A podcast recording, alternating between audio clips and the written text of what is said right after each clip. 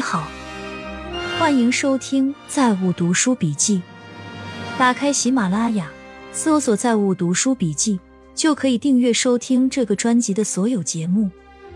下面开始今天的分享。今天我看到一张手绘地图，是北京京承高速路和北四环西路西南角一小块地方的交通图。这幅地图。仔仔细细的画了每一条小路、胡同的走向，标注了什么时间段哪条路不堵，有哪些小路可以走。这幅精心绘制的图不是来自于某个地图工作者，而是来自一位快递老哥窦立国。这是他二零一四年绘制的图，当时地图软件还不发达。凭着这张自制图，窦立国琢磨出许多独门小道。摸索出了很多避免拥堵的办法。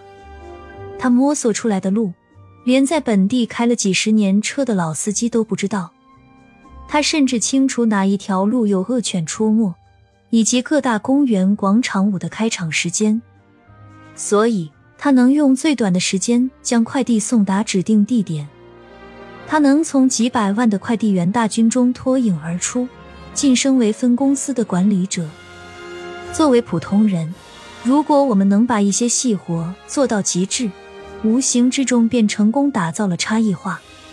要把细活或者说小事做好，需要一颗平静且强大的内心，而这是大部分人都没有的。所以，这也是我说，为什么我要去送快递，肯定是本地的王者。把小事做好，并不是重复的做一件事，而是在做事的时候。想着如何改进创新，把普通的的小事做到极致，这胜过一千个响亮的口号，胜过一千次无用的抱怨。很多人感叹没有机会，但机会其实就在那里，能紧紧握住便是自己的。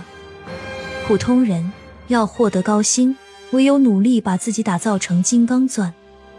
周润发在《无双》里有一句台词：“这个世界上。”一百万人里才有一个主角，而这个主角必定是把事情做到了极致的人。陈忠实的《白鹿原》中有一句经典：“不要为老百姓出头，他们都是林子里的鸟，枪声一响就都散了。”大多数人不会通过别人的疾苦看到自己可能的灾难，只会通过别人的疾苦庆幸自己已有的幸福。成年人只能被筛选。不能被改变。自从明白这个道理，生活质量提高很多。当然，前提条件是构建一个网络，让自己有很多选择。人与人的思维方式、价值观、视野差别巨大，成年人几乎固着了，只能筛选，不能改变。配上达克效应去理解，就明白了。达克效应是指。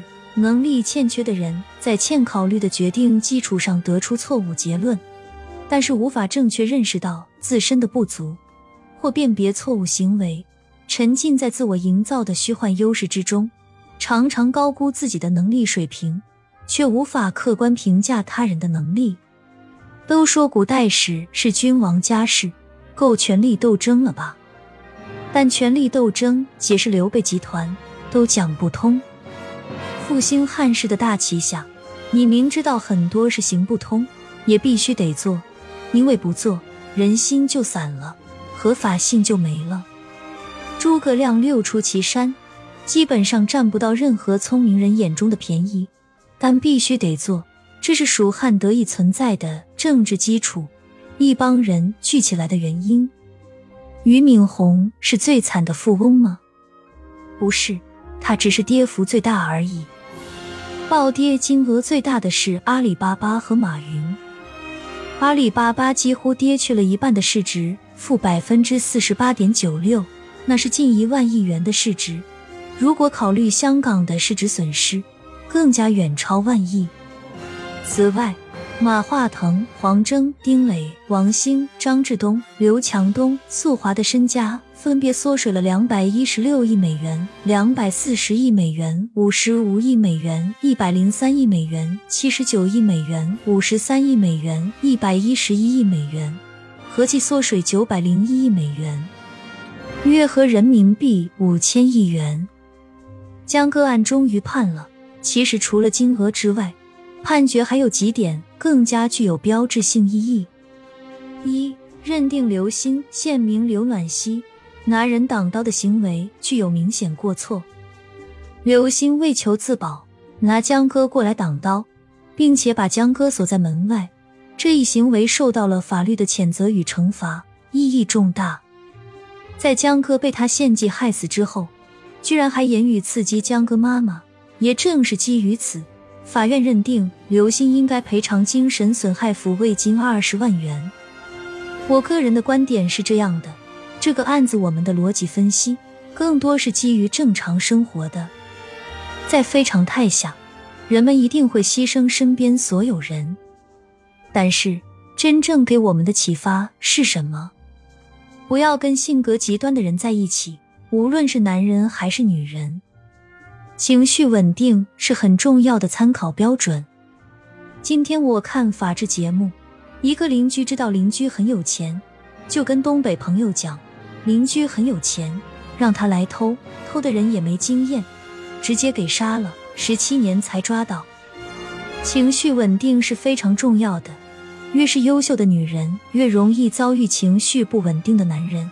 包括作家的闺女，为什么突然出国留学了？就是因为男朋友对她都到了囚禁的地步，不允许她跟男人说话，情绪稳定，切记再切记。这个案子我一直都没关注，是今天我才梳理了一下。我每天跳绳都看法制节目，什么奇葩案子都看过，这些都不算什么。结婚以后，无念男女都要牢记：夫妻第一，子女第二，父母第三。不要把顺序搞错，只有夫妻关系好了，孩子会幸福，家庭才会和睦，父母才会安心。在开放的国家里，阿联酋的数据一直都是最出色的。这个国家接种的疫苗是两针中国的灭活加两针反动疫苗。厦门燕之屋一年卖十三亿元燕窝的 IPO 申报了，月花两千万打广告。大卫，米切尔说：“年轻不容易，因为每件让你困惑和焦虑的事情，是你破天荒头一遭。健身了一年，确实身体素质相较没有锻炼之前好了。比如，我可以抱着孩子原地转三圈，以前这样腰会酸痛的。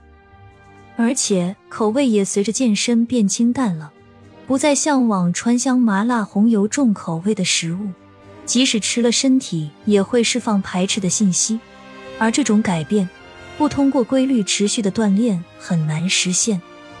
皮肤会紧致，对抗时间流逝产生的自然衰老；体态会更加标准，整个人会变得挺拔。